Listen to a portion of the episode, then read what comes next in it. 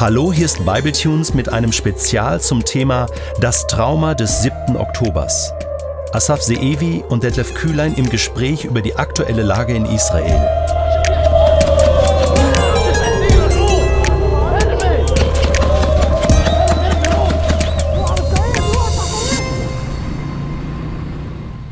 Herzlich willkommen zur Episode 3. Asaf, danke, dass du dir Zeit nimmst, uns mit hineinzunehmen in diese schockierenden Ereignisse. Wir haben in diesen ersten beiden Episoden äh, deinen persönlichen Umgang äh, mit diesem Schock, mit diesem Terror in Israel äh, nachverfolgen können. Äh, in der letzten Episode hast du äh, ein, ein großes Bild gezeichnet äh, und uns aufgeklärt über die Wurzeln des islamischen Terrors, äh, was ich sehr hilfreich fand. Äh, jetzt sitzen wir hier äh, in Deutschland und auch ich auf meinem Stuhl und wir fragen uns ja, und jetzt, wie geht's jetzt weiter? Wir sind jetzt mittendrin, äh, mittendrin in einem Krieg, in kriegerischen Auseinandersetzungen. Äh, das Ende ist noch nicht abzusehen. Was hörst du von Insidern in Israel? Äh, was äh, wird da diskutiert im Radio, im Fernsehen, in der Presse? Was ist der Handlungsspielraum Israels? Alle Stimmen aus den verschiedensten Kreisen in Israel, auch unter den Entscheidungsträgern, ähm, gehen davon aus, dass die Rückeroberung von Gazastreifen unvermeidbar ist. Mhm. Kein Mensch möchte zwei Millionen Palästinenser äh, kontrollieren. Eine Wiederbesatzung vom Gazastreifen ist keine Option. Es, es will keiner. Und übrigens, Netanyahu hat es ausdrücklich so gesagt wir haben kein Interesse oder niemand überlegt sich im Ernst, zwei Millionen Palästinenser zu kontrollieren. Aber Israel muss auf jeden Quadratmeter im Gazastreifen Kontrolle haben. Mhm. Das hörst du von rechts bis links. Von Zivilisten hörst du die Erwartung, ähm, wie ihr das macht, ist eure Sache. Aber wir erwarten, dass das Mindeste, was passieren muss, ist, dass die Hamas nicht mehr handlungsfähig ist im Gazastreifen. Das geht also in die militärische Richtung. Mhm. Ich denke, dass kein seriöser Mensch auch weltweit gedacht hat, dass es eine Alternative gibt nach dem Geschehen am 7. Oktober. Kein Staat würde das dulden können. Das, das geht nicht überhaupt nicht mehr weiter und wir haben die bittere Erkenntnis alle, dass die Politik der Duldung, der Enthaltung, der sich verriegeln und absichern mit technischen Mitteln, dass das in, ja, es war ein Irrweg, der uns hm. in eine Katastrophe geführt hat. Es ist die größte Katastrophe seit dem Zweiten Weltkrieg und dem Holocaust. Aber das würde bedeuten, Israel würde quasi den Gazastreifen wieder zurückerobern, ähm, die Hamas äh, ausschalten, eliminieren, soweit nachvollziehbar. Aber die Frage ist natürlich, was passiert mit den zwei Millionen äh, Palästinensern, die dort leben? Nicht so schnell. Erstmal äh, ist die Frage, was ist der Preis? Das ist jedem klar, dass die Hamas auch damit gerechnet hat, dass mhm. sie Israel praktisch zu sich holt. Mhm. Ich habe Stimmen aus Gaza gehört, die äh, anonym bleiben möchten, weil sie sonst von der Hamas-Diktatur da ähm, gefährdet werden. Aber ja. die Vorwürfe waren, ach, das hörte man im Westjordanland, diese Aktion vom 7. Oktober ist ein kollektiver Selbstmord. Hm. Und die Hamas wird das im Gazastreifen nicht überleben. Ähm, Israel hat Kraft, es hat, Israel hat eine Nacht verschlafen. Oder diese Vorbereitungen verschlafen. Aber es ist eindeutig in der Übermacht, wenn es sich aufrafft und im Moment rafft sich Israel wie noch nie zuvor. Mhm. Vielleicht 73 Yom Kippur. So eine harte Stunde hatte Israel nicht gehabt. Es, es übertrifft Yom Kippur. Mhm. Das heißt, ähm, man rudert wieder in einem Boot und wird alle Mittel einsetzen, um den Gazastreifen einzuholen und man ist sich im Klaren darüber, dass es das Leben von sehr vielen Menschen kosten wird auf unserer Seite von Soldaten, hm. überwiegend Reservisten. Man schickt die 20-Jährigen nicht an die Front im hm. Normalfall. Und böse Szenarien rechnen mit bis zu 10.000. Ja. Das ist ein immenser Preis. Aber wenn du nichts unternimmst, wenn du weiterhin die Politik führst von, ach ja, mit ein bisschen Raketen und ab und zu mal ähm, Entführungen kann ich leben, Ist der Preis noch da höher? ist die Gefahr noch viel höher. ja. Das heißt, es wird jetzt gründlich dagegen angegangen und ich denke, jeder in Israel vertritt die Meinung im Moment, das Verschlafen war ein Skandal, Ja. das größte seit der Staatsgründung, aber die Arbeit nicht zu Ende geführt zu haben in den letzten Kampfrunden, Hm. das ist ein Skandal nach dem anderen und das Schlimmste, was du jetzt tun kannst, ist das akzeptieren und so tun, als wäre nichts passiert. Das ist nachvollziehbar.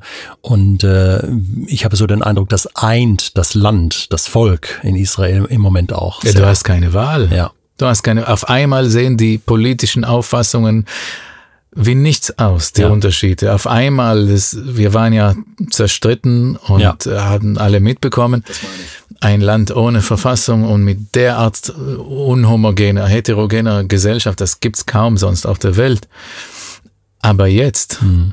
weißt du, Detlef, die Leute in den Kibbutzim vor dem Gazastreifen, das war unser Friedenslager Ja. was sie abgeschlachtet haben. Du siehst manchmal an Fenstern, die voller Schusslöcher sind und Blutspuren, Blutlachen. Da hängen noch Aufkleber von Shalom Achshav, Frieden jetzt, Ja. Friedensbewegung der 90er Jahre. Ja. Das waren die Leute, die 2005 im tiefen Streit innerhalb der israelischen Gesellschaft, als Ariel Sharon abgezogen ist vom Gazastreifen, der hat 35 Siedlungen platt gemacht und das gesamte Militär mitgenommen. Ah ja, genau. Wir waren dafür, ich persönlich, meine Frau auch, und die Kibbutzim rund um den Gazastreifen, die waren große Verfechter, die, die waren alle dafür. Und, Und das explodierte ihnen ins Gesicht, Ja, diese ja. Illusion. Genau, die hat's getroffen jetzt. Was kommt denn jetzt, fragst du. Ja. Es ist nicht zu vermeiden, dass aus allen Richtungen gegen die Hamas angegangen wird. Das heißt, kein Amt wird mehr stehen. Und jeder Anführer der Hamas, der seinen Kopf erhebt, der wird getötet. Jetzt ohne Handschuhe. Bis heute waren die Bombardements aus der Luft chirurgisch, so in der Militärfachsprache, ganz. Manchmal haben sie bestimmte Etagen von einem Haus getroffen und nur nach der Freigabe, dass wirklich keine anderen da sind. Sie wurden per SMS gewarnt. und Das ist alles heute nicht mehr machbar. Es ist ohne Handschuhe. Aber dazu muss man wissen, auch jetzt, jedes Ziel, jede Bombe, die freigegeben wird, die hat eine juristische, verbindliche Freigabe. Das heißt, es sitzen Juristen die ganze Zeit, obwohl es schon tausende von Bombardements waren, und sie geben von der Datenbank frei, was bombardiert werden kann, was immer noch laut äh, äh, internationalem Kriegsrecht, das gibt's, immer noch als Verteidigungsakt gilt, wenn du keine andere Alternative hast und alles andere ausgeschöpft hast, was du tun kannst. Ich finde das eine ganz wichtige äh, Information, Asaf, äh, denn natürlich werden die Stimmen lauter, jetzt zu sagen, ja, aber Israel ähm, ähm, achtet bitte drauf, dass nicht so viel Zivilisten zu Schaden kommen, aber jetzt zu hören, ähm, äh, ja, wie das Ganze sorgfältig ähm, äh, geplant ist und und äh, nicht willkürlich, äh, das ist, ein, das ist wichtig zu hören. Und dennoch, es ist der dicht besiedelste Ja, Flecken der Erde. unvermeidbar. Und die Zivilbevölkerung, sagen wir mal, wer nicht aktiv im Kampf beteiligt ist, Hm. er ist unschuldig. Hm. Auch wenn er vielleicht oder viele von ihnen Freude mitempfunden haben, das bedeutet nicht den Todesurteil. Ja, Du musst wirklich, das, ich würde es vergleichen mit den Alliierten gegen Nazi-Deutschland. hm. Dresden wurde zerbombt und da sind auch Unschuldige umgekommen, die nicht fliehen konnten oder nicht geflohen sind, warum auch immer. Israel gibt vorher bekannt, das Militär mit sogar Flugblättern, wie, wie früher, aus der Luft werden sie abgeworfen über soziale Netzwerke und so weiter. Weil es nicht überall Strom gibt. Es gibt überwiegend sogar kein Strom und kein Handyempfang mehr. Mhm. Das ist kaum Internet. Das heißt, du brauchst wirklich Papier, um den Leuten zu sagen, Leute, ab dann und dann ist dieses Gebiet nicht mehr sicher. Wer leben will, bitte fliehen. Das ist Vorwarnung. Das ist, um den Schaden zu reduzieren. Und wir haben schon jetzt gesehen, die Hamas stellt Blockaden, ba Barrieren auf der Straße, damit die Bevölkerung nicht fliehen kann. Ich wollte gerade sagen, wohin können sie fliehen? Sie können gar nicht fliehen. Ja, doch, das Militär hat ihnen im Laufe letzt, der letzten Wochen am Wochenende hat ihnen gesagt, bis äh, südlich, also wir ähm, werden angreifen nördlich vom Gaza genau. Flussbett. Das ist mhm. ein Bach, den kenne ich persönlich, zumindest auf der israelischen Seite, da fließt kein Tropfen, außer bei Starkregen. Mhm entlang dieses Bachs weiter südlich, das wird nicht bombardiert.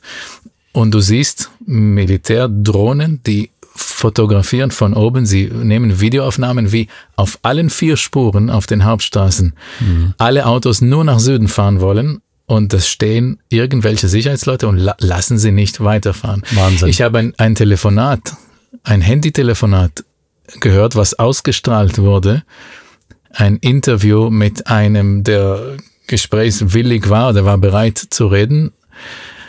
Er hat geklagt, ja, sie nehmen unsere Autoschlüssel weg und wir können nicht fliehen. Hm.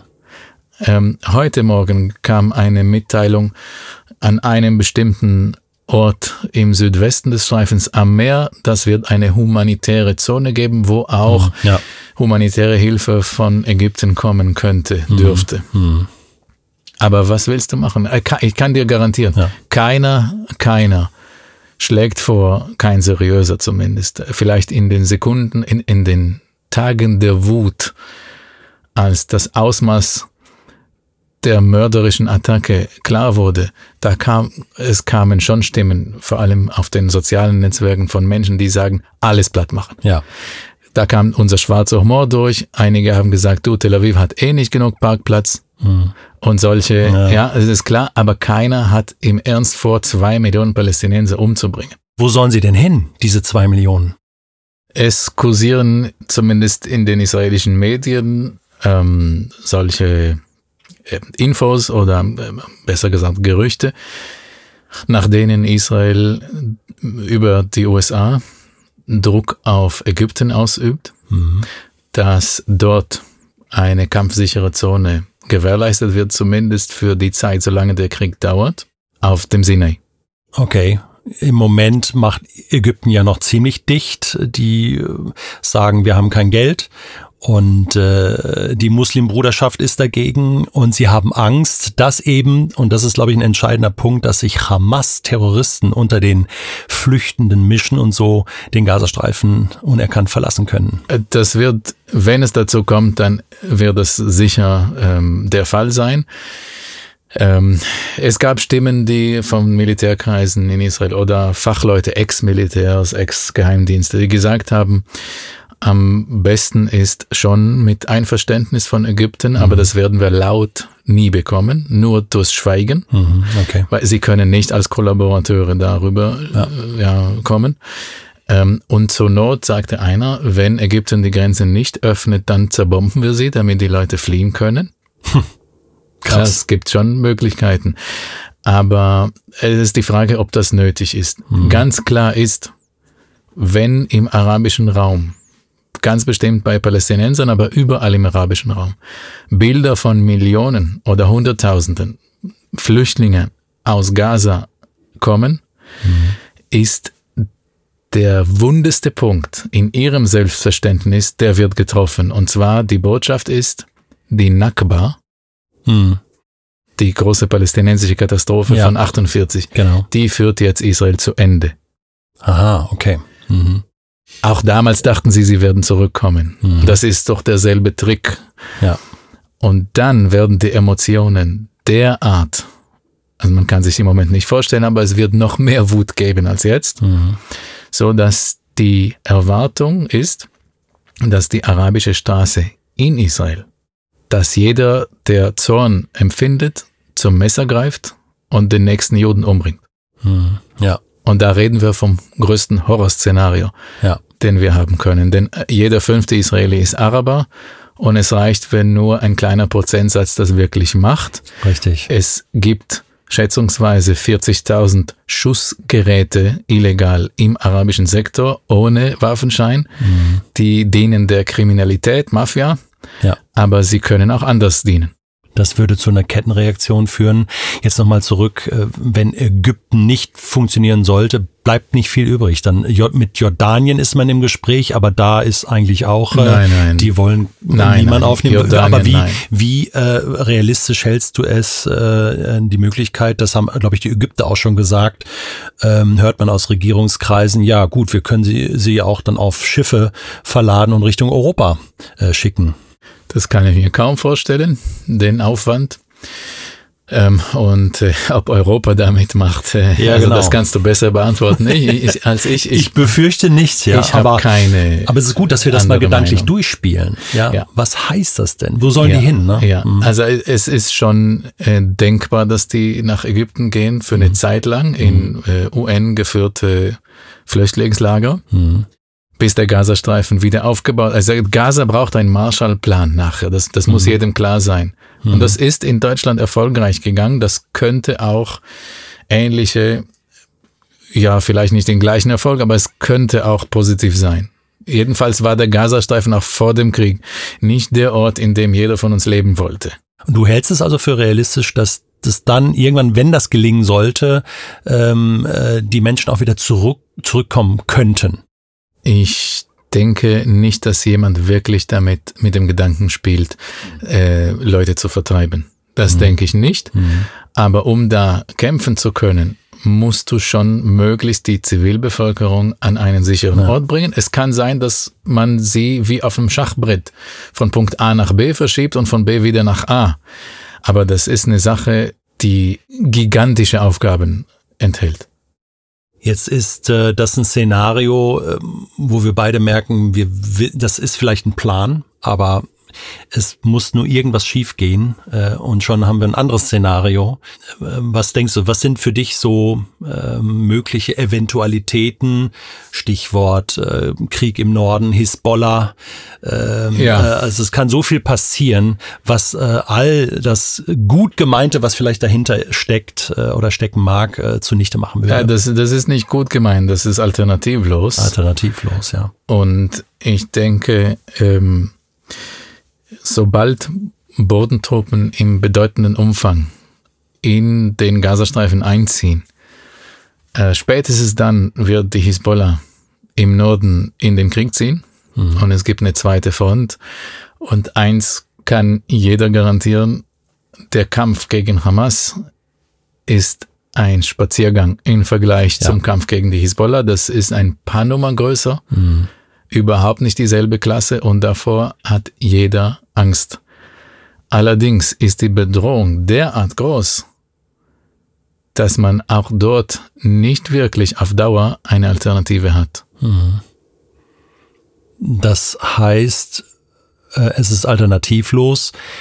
Man, man rechnet fest damit und ähm, äh, man geht da mit, mit äh, sehenden Auges quasi rein. Es ist, Ähm, ähm, sie handeln. ja. Mhm. 28 Orte, Stand heute, sind zwangsevakuiert worden Mhm. Ja. im Nord, in Nordisrael. Ist ja bereits schon zu- losgegangen. Die sind weg. Ja. ja. Die sind Geisterorte. Viele haben die Orte schon gleich am Samstag oder Sonntag nach dem Überfall im Süden verlassen, weil äh, das äh, werden äh, deutsche oder europäische Medien kaum oder gar nicht berichten, aber wir leben damit Jahrzehnte. Ja. Es ist klar im Raum, auf dem Tisch, die Hisbollah ist eine regelrechte Armee. Das ist, es ist viel mehr, wenn man sagt, terroristische Organisation ist viel zu wenig dafür. Ich habe mal eine Zahl gehört, Asaf, man vermutet 150.000 Raketen. 250.000 ist mein, 250.000. mein Stand Ja. und ein Teil von ihnen ist präzise Ja. Und Wahnsinn. Langstrecken, also so weit, dass praktisch ganz Israel unter Beschuss ist. Und wenn sie, also was aus Gaza kommt, ist recht primitiv. Ja. Ja, und sie treffen auch auf palästinensische Orte ungewollt. Sie treffen ins Meer. Das, was von der Hisbollah kommt, das sind regelrechte iranisch-russische Systeme mit Präzisierungssystemen. Nicht alles, ja, mhm. aber ein Teil. Und es reicht, wenn ein Kraftwerk, wenn ein Gaswerk, wenn ähm, Gasreinigungsanlagen getroffen werden oder Ölanlagen, äh, der Schaden ist, der, der wird verheerend sein. Ja. Aber noch schlimmer. Ähm, seit Jahren wissen wir, dass im nächsten Überfall der Hisbollah Bodentruppen eindringen werden und genau das, was die Hamas jetzt gemacht haben, im großen Stil versuchen werden. Und zwar, wir reden über 8000 äh, Elite-Soldaten, die eine Mischung sind von Marines und Einsatzgruppen der SS. Sie werden versuchen, Orte einzunehmen und die Bürger in ihren Häusern zu ermorden und verschleppen. Vom Süden kamen 2500, 1000 haben es geschafft zurückzufliehen mhm. mit den Geiseln und äh, ja. dem Raubgut. Ja. 8000 sind es im Norden. Unvorstellbar. Und da muss Israel sich ja darauf vorbereiten. Wir haben alle gesehen, was passiert ist. Mhm. Wir wissen, was passieren kann oder womit wir rechnen müssen im Norden.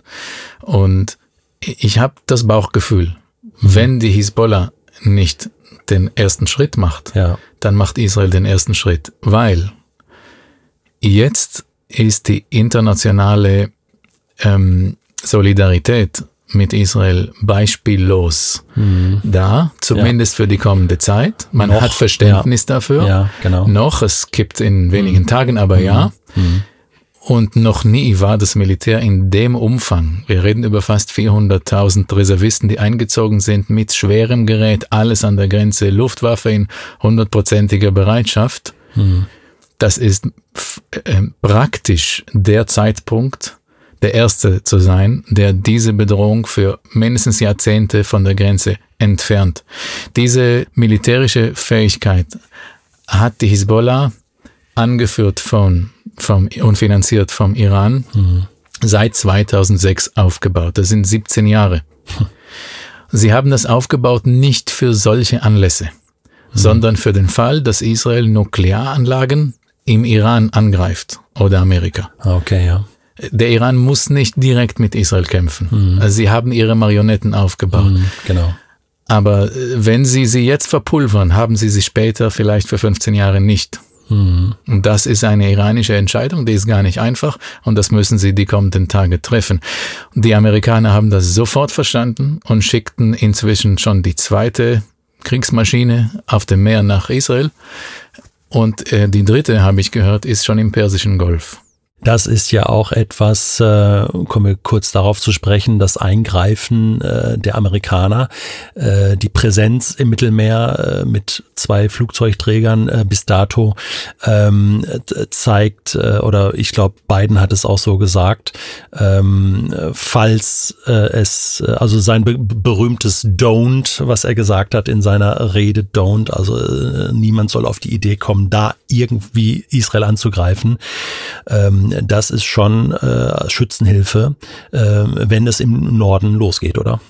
Äh, aus internen Kreisen hört man, dass die rote Linie, wann greifen die Amerikaner direkt ein, das ist erst, wenn der Iran direkt mitkämpft. Ah ja. Ansonsten, wenn er nur Milizen hm.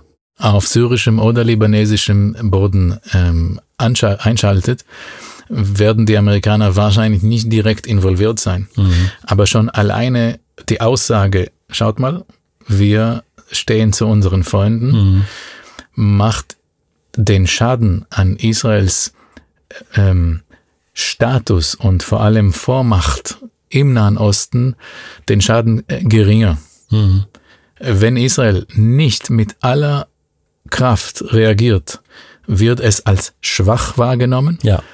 Und das hat für Amerika äh, weitreichende Konsequenzen, denn wer will dann ein Freund von ihnen sein, während sie ihre Freunde im Stich lassen? Damit bringst du ja auch ein wichtiges Stichwort, Israel als schwach. Also ähm, das Ganze ist ja ähm, jetzt ähm, aus äh, Sicht der islamischen äh, Staaten äh, ein ganz wichtiger Faktor, diese Schwäche auszunutzen und Siege zu erringen, äh, Boden gut zu machen. Und deswegen ist es so entscheidend, äh, ja, wird jetzt zum Beispiel die Hamas äh, in irgendeiner Form als Sieger vom Platz gehen, dann hat das weitreichende Konsequenzen dann fühlen sich andere bestärkt äh, mitzumachen. Ist ja zum Teil auch jetzt schon so, äh, ja, äh, dass man sich formiert und das wird äh, noch heftiger werden, ähm, sollte die Hisbollah eingreifen. Das heißt, äh, um es mal zusammenzufassen, was du gesagt hast, äh, Israel ist durchaus zuzutrauen, äh, dass sie den ersten Schritt machen. Ich habe das Gefühl, es führt kein Weg dran vorbei und es ist die günstige Stunde, das zu nutzen. So, so zynisch sich's anhört, man muss die Gelegenheit nutzen, aber wörtlich, man muss die Gelegenheit nutzen. Vor dem 7. Oktober, Asaf, haben wir alle gedacht, es könnte doch noch gut werden im Nahen Osten. Es gab äh, Verhandlungen jetzt mit Saudi-Arabien äh, und mitten in diese Verhandlungen äh, hinein, in diese Friedensverhandlungen, ähm, äh, kam jetzt äh, dieser terroristische Überfall. Äh, man vermutet dahinter ja auch einen Konflikt äh, Schiiten äh, im Iran, Sunniten in Saudi-Arabien. Also äh, kurzum, was hat es für Konsequenzen für die Länder um Israel herum? Äh, Libanon, Jordanien, Saudi-Arabien, das geht ja nicht spurlos an denen vorbei, oder? Natürlich nicht. Sobald die Hisbollah im Krieg ist und Israel beschießt oder ähm, Orte überfällt, wird Israel mit voller Wucht, mit allen Mitteln, bis auf eine Atombombe wahrscheinlich, konventionell, was es hat, äh, vorgehen. Und ich gehe davon aus, dass der Schaden im Libanon den Staat, der eh in der Existenzkrise wirtschaftlich schon bankrott ist, äh, dass er zusammenbrechen wird. Das wird ein Trümmerhaufen sein. Beirut wird zum Trümmerhaufen gemacht, zumindest Großteile der Stadt. Infrastrukturen von Brücken bis Strom. Es wird zerstört, bis kaum etwas vom Land bleibt. Und ich habe ich hab großes Mitleid mit der Bevölkerung. Wollte gerade sagen, da haben wir das nächste Horrorszenario. Horror, Horror. Ähm, weil ihren Führern, zumindest der Hisbollah, die in der Regierung sitzen. Die Hisbollah ist ein Teil der libanesischen Regierung, sitzt im Parlament mit. Ihnen ist es wichtiger, diesen Stellvertreterkrieg für Allah zu führen, mhm. für die Iraner, als ihre eigenen Leute in Schutz zu halten. So wie es auch den Anführern der Hamas ja. wichtig ist, unsere Kinder zu ermorden, als ihre Kinder in Sicherheit aufzuziehen. Das ist vergleichbar. Unfassbar. Unfassbar. Aber man ist bereit, da einen unbezahlbaren Preis zu bezahlen. Mhm. Und was ist mit anderen Ländern, wie zum Beispiel Saudi-Arabien? Ja, in den letzten Wochen und Monaten bis zum 7. Oktober war das das aktuelle Geschehen. Wir haben die Normalisierung äh, unversteckt mit Saudi-Arabien und Israel erwartet. Ja.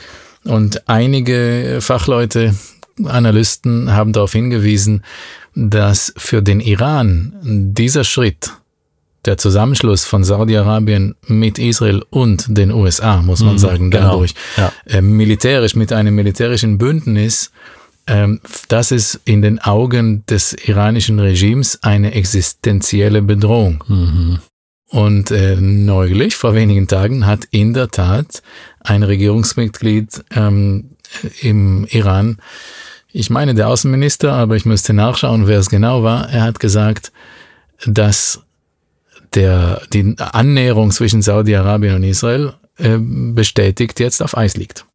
Und das wird sicherlich auch ein Ziel des terroristischen Überfalls der Hamas auf Israel gewesen sein. Asaf, zum Schluss dieser Episode, deine Einschätzung, wie lang wird dieser Krieg dauern? Wissen tut keiner. Ich kann nur rezitieren, dass man in Israel von einem längeren Zeitraum spricht. Mhm. Man bereitet einander oder die Bevölkerung vor, sich darauf einzustellen, dass es keine kurze Sache ist. Äh, nicht weniger als ein paar Wochen, eher ein paar Monate. Und weiter kann man gar nicht messen. Das heißt im Klartext, wir müssen uns da wirklich auf eine längere, schreckliche Geschichte vorbereiten. Und das bedeutet umso mehr, Israel braucht unsere ganze Solidarität. Ich denke nicht, dass man in so einer Situation nach dem 7. Oktober auf diese Nachrichtenmeldungen nur im Zusammenhang mit dem israelisch-palästinensischen Konflikt mehr schauen kann. Mhm. Jeder, jeder, der für westliche Werte steht, für Freiheit, Individualismus, Trennung von Staat und Religion, Minderheitsrechte, Religionsfreiheit, Gleichberechtigung, Toleranz. Jeder, der für diese Werte steht, muss ganz klar auf Israels Seite stehen. Das heißt nicht, dass man die Vorgehensweise Israels nicht in Frage stellen kann. Aber nur bitte, wenn ihr einen besseren Vorschlag habt. Es werden mit Sicherheit schwere, schreckliche, schlimme Bilder kommen aus Gaza. Auch aus Israel, aber vielmehr aus Gaza und ich rechne damit auch aus dem Libanon. Dabei darf man nicht vergessen, das menschliche Gedächtnis ist so kurz und in wenigen Tagen vergisst man es wieder und denkt nur noch, ja, was machen die denn da? Die machen das, was sie machen müssen. Denn uns muss der Unterschied zwischen Krieg und Terror unabhängig von der Härte der Bilder vor Augen bleiben. Natürlich ist der Tod von Zivilisten immer ein böses Ende. Aber der wesentliche Unterschied, die Terroristen haben kein Ziel. Sie haben keine, kein strategisches Ziel. Das Blutvergießen ist ihr Ziel. Die terroristischen Organisationen möchten so viele wie möglich Bürger zu ermorden. Die militärische Antwort gegen diese Organisationen ist Kriegsführung. Leider Gottes sieht es so aus, gibt es keine andere Alternative dazu, als militärisch zu handeln. Und dabei wird es Tote geben, aber nicht absichtlich. Die zwei Millionen Einwohner des Gazastreifens sind Gefangene der zynischen Organisationen missbraucht als Schutzschild seit fast 20 Jahren. Wir müssen Gaza entmilitarisieren, bis keine einzige Kugel mehr aus Gaza kommen kann. Und dann kann Ruhe einkehren. Und dann kann man auch über Wiederaufbau sprechen. Davor nicht. Wer dieses Verständnis vor Augen hält, wird die Solidarität beibehalten müssen, weil er weiß, warum und wozu das gemacht wird. Für das blutende und leidende Israel haben wir Solidarität bekommen. Aber das kämpfende Israel braucht es viel mehr.